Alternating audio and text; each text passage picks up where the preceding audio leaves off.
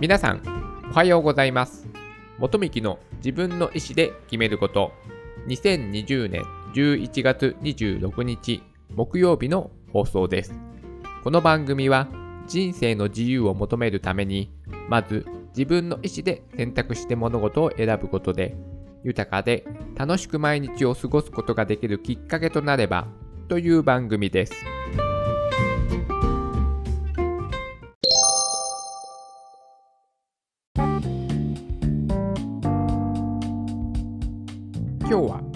猫の声を翻訳するアプリを Amazon 出身エンジニアが開発についてお話をしたいと思います。猫ってね、あの、すごいね、人気がありますよね。いろいろなね、私、あの、テレビはあの全然見なくて、YouTube をね、よく見るっていうお話をしてるんですけども、そのね、なんだろう、YouTuber さんのその動画の中にも、猫ってね、よくね、登場してきますよね。私が見ている中では、最近では、あの、勝間勝代さんとかはね、必ず2匹の猫がいるし、あとは、チャランポランタンの、えー、ジャバラ談義の動画にでも、ね、小春さんの部屋の中に猫猫が2匹います。はい。とかですね、いろいろな映像の中で猫が出てくるんですよ。猫の方がよく見ますよね。あ、やっぱ、あ、そうか。部屋の中で撮ってるから、そうか。犬の、犬よりも猫が居やすいというか、飼ってる環境として、猫の方が多いから猫をよく見るのかなそれとも猫の方が人気があるのかなうん。まあそんな感じでですね。私はね、あの、なんだろう、もう子供の時、実家の時から、動物はね、あの、そう犬猫の動物は飼ったことは一切ないんですよ。だから、まあ、うん、なんだろう、羨ましいとも、まあ、そういう、そういう、感情もあまりなくですね、猫ってね、まあね、大変だなっていう感じで、えー、見てまして、でもね、みんなね、ほんとね、猫がね、すごい人気があるんだなと思っている時に、と、と、時にっていうかね、まあそんな中、うん、このね、まあ、なんだろう、ニュースを知りまして、まあ、なんか面白いものをね、作る人がいるなという風な感じで、まあ注目をしました。まあ、これはですね、これはというか、まあ、いわゆる、この巣ごもり期間ですよ。このね、新型コロナウイルス感染症でですね、まあ、日本はね、ロックダウンをしませんでしたが、まあ、海外の主要都市はね、ロックダウンをしたとこもいくつかありましたよね。で、それでもうね、本当に日本よりもすごく規制が強くて、もう本当ね、部屋から、家から出れないというね、状況が続いていた。もしくは、最近またね、ロックダウンを、フランスでしたっけ？ロックダウンをね、まあ、再度しているという状況が、未だにね、まあ、続いていまして、ファイザーもあのワクチンのね、開発もいよいよ大詰めを迎えているということで、ね、なかなか、やっとやっとか、やっと明るい兆しが出てきていますけども、まあ、日本に来るのは、まあ、来年の夏あたりとか、なんかそんな見通しがね、立っているようですけども、やはりですね、まあ、自国がね、何よりもアメリカンファーストで大事ですから、もう違うのかなうん。だから、まずはね、それは、まあ、それは当然ですよね。自国のね、国民のワクチンをね、十分確保してから、まあ、世界にも、輸出していくのかなということもあります。えっ、ー、と、なんでこんな話になったんだ？あ、そうそうそう。で、新型コロナウイルスで、このね、なんか巣ごもりをね、しているときに、まあ、その開発したエンジニアの方の家にですね、まあ、猫が、いるそうで、だからもうね、一日中、毎日猫とね、暮らす日々がやってきたので、なんだろうね、まあ気分転換とかそういう感じで作られたんでしょうかね。でもね、まあ、こういうのいいですよね。こういうね、遊びの中からね、やっぱりその学びがありますから、まあね、こういったことでね、また新たな発想が生まれたりとか、まあね、まあ、本当エンジニアの方なので、まあ、日々ね、なんかゴリゴリにね、プログラムを書いてたりとかしていらしたのかもしれないので、本当に、まあ、息抜きのため、ため、ためというか、息抜きで、なんか遊び心で、なんか猫の声をね、翻訳するアプリがあったら面白いな、みたいな感じでね、まあ作られたんじゃないのかな、なんてね、想像しながらこのね、えー、ニュース記事を読みました。うん。いいですよね。あの、なんか、いろいろあります？犬の声もね、やっぱありますよね。犬の声の翻訳するアプリというか、なんか昔もなんかなんか変な機械あったような気がします。おもちゃみたいな。で、あと、あれなんですよね。えっ、ー、と、これはだからその、猫の声を翻訳するアプリなんですよ。でもですね、なんかね、そう、このニュースを見てちょっと調べてみたんですよ。そんなアプリって、なんか他にどんなのがあるのかなと思って調べてみたんですけども、面白いのはですね、人の声を猫語に訳すアプリがありまして すごいですねど。ど、どういったことで、どういったアルゴリズムでこれ考えてるのみたいな感じでね、ね、思っちゃうんですけども、でもそんなね、真面目に考えてもね、面白くないですよね。まあ、これはこれで、まあ、わかんないです、開発してる、してる、開発してる人は本当に真面目に開発していたのかもしれないですけども、まあ、ちょっとくすって笑ってしまいますよね。人の声を猫語に、というか猫語って本当にあるの？とね、言ったことからまあ始まってしまいますけども、でもね、面白いですよね。本当そうなんですよ。その、ね、自分もほんの、ほんの、ほんの少しだけプログラミングをやるんですけども、やっぱりそのね、あの、教材とか、えっと、ネットに上がっているものとかをやっていると、その、まあ、型にはまったものしかないので、まあ、言うなればそれしかできなくなってしまうんですよね。うん。ただそれからオリジナルで自分の発想を加えて作るということになると、もうその教科書通りのことしかできないので、なんでしょうね。アドリブが効かないというか、なかなか自分が思った通りのものをいざ作ろうとすると、なかなかね、つまずいてしまうことがね、よくあります。私でもよくあります。だから私もなんかね、なんか自分のこの仕事でこんなことがあったら便利になるな、みたいなものをね、ちょっと作ったりとかして、ちょこちょこね、やっているんですけども、やっぱそうするとですね、自分が本当に作りたいものとなると、やっぱり私の業界は特にニッチなので、あの、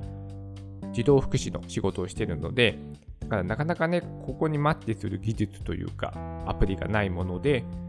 それをね、まあ自分で作るとなると、全然ね、その知識が追いついてないので、やっぱりいろいろね、調べ物をするんですよ。でそうすることによって、またね、生きた知識というか、幅もね、広がっていくので、やっぱこういったね、まあ遊びとか、ちょっとね、枠から外れて、こんなものがあったらいいなとか、まあ自分のね、身の回りのものをね、何か改善したいとか、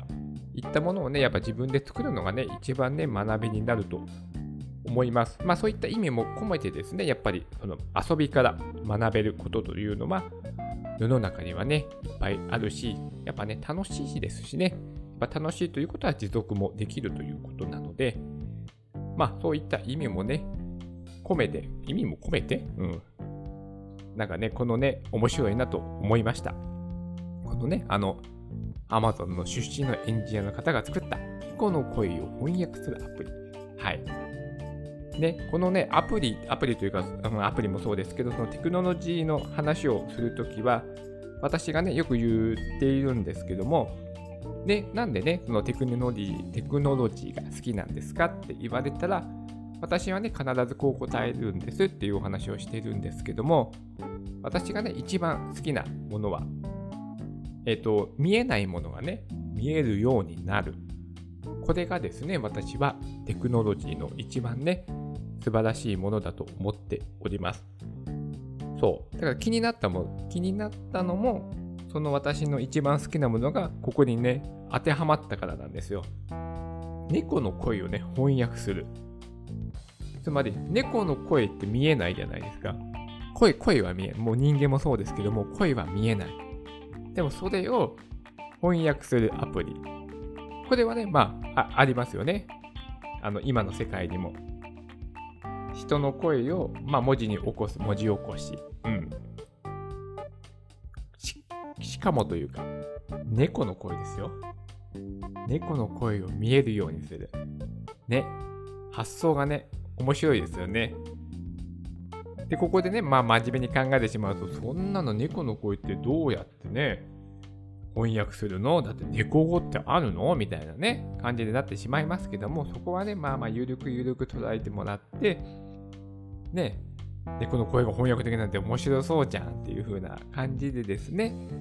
まあ楽しむ方がね、うん、人生ね、幸せなに、幸せになれるのではないかとも思います。はい。面白いですよね。猫の声、猫の声どうですかねすごい毒吐いてたらどうします？猫が。とかですね。猫もなんかすごいね。でも猫って気まぐれですもんね。どんな会話会話をする？んで会話、うん、会話するますよね。もちろんね。動物同士も。ね。なんか想像するとね、面白いですよね。ね、猫の擬人化した？ね、アニメとか映画とドラマとか、そういうのもね、もちろんね、ありますし、今の世の中にも、それがね、本当の猫の声って何なんだろうって考えると、まあ面白いですよね、ほんとね。こういうことなんですよ。見えないものがね、見えるようになる。このね、テクノロジーの力を使うと。すごい面白いですよね。だからその中で自分が好きなのはね、あと、拡張現実、AR なんですよ。それでね、あの、よくね、私、AR3 兄弟の川田智さんが好きなんですっていうね、お話もね、今まで何度かさせていただきましたけども、このね、拡張現実っていうのも、すごいね、面白いと思うんですよ。あの、なかなかね、拡張現実ってね、なかなかね、普及しないというか、うん、なかなか皆さんね、身近に拡張現実ってね、な、ないですよね。ないですよねっていうか、触れないですよね。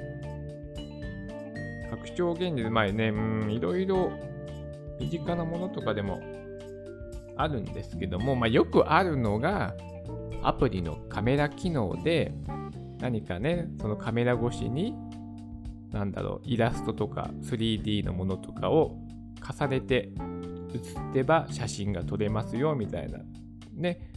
ものとかが一般的なんですけども、なんだろうな面白いのと、あれも面白そうでしたね。あの、ほぼ日って皆さんご存知ですか？あの、ほぼ、ほぼ日新聞、糸井ほぼ日新聞とか、あと手帳とかもね、有名なんですよ。私、ほぼ日手帳使ってるんですけども、そこでですね、確かね、地球儀をね、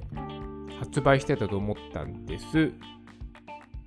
はい。すいません。ちょっとざっくりした記憶なんですけども、その地球儀が確か、普通の、な普通の地球儀、なんてです、まあ、普通の地球儀があります。で、それをアプリを通して見ると、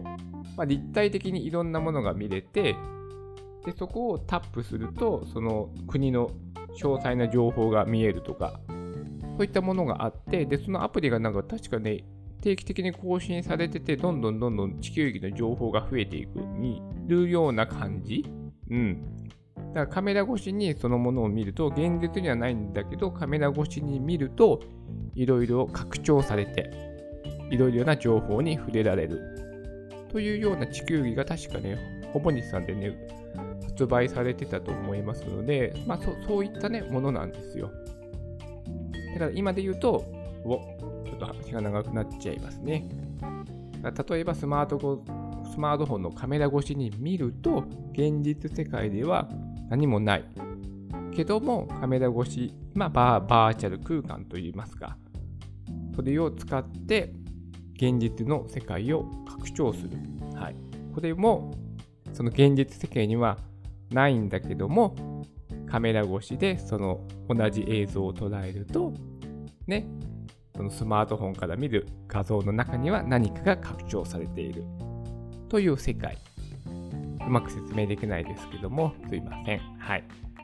そんなね、ものも好きなんです、私。えーと、ちょっとね、話がなんだかそれてきたので、ここで終わりにしたいと思います。はい。今日はね、その猫の声をね、翻訳するアプリを Amazon の出身エンジニアの方が開発したというお話をね、させていただきました。皆さんもね、猫ね、すごい人気、そうですよね。猫カフェってありますもんね、そういえばね。とても人気の動物なので、私はね、飼ったことないですけども、まあ、猫をね、飼ってる方も多いと思いますし、猫ね、好きっていう方もね、私もね、嫌いではないですね。あの、アレルギーもないし、猫アレルギーの方って、ね、いらっしゃいますよね。アレルギーでもないですし、別に猫普通に触れるので、この猫たちの声をもしね、聞けたら、それはどんな世界が広がっているのか、ということを考えると、まあ、ワクワクしますよねっていうお話でした。はい。それでは今日も素敵な一日になりますように。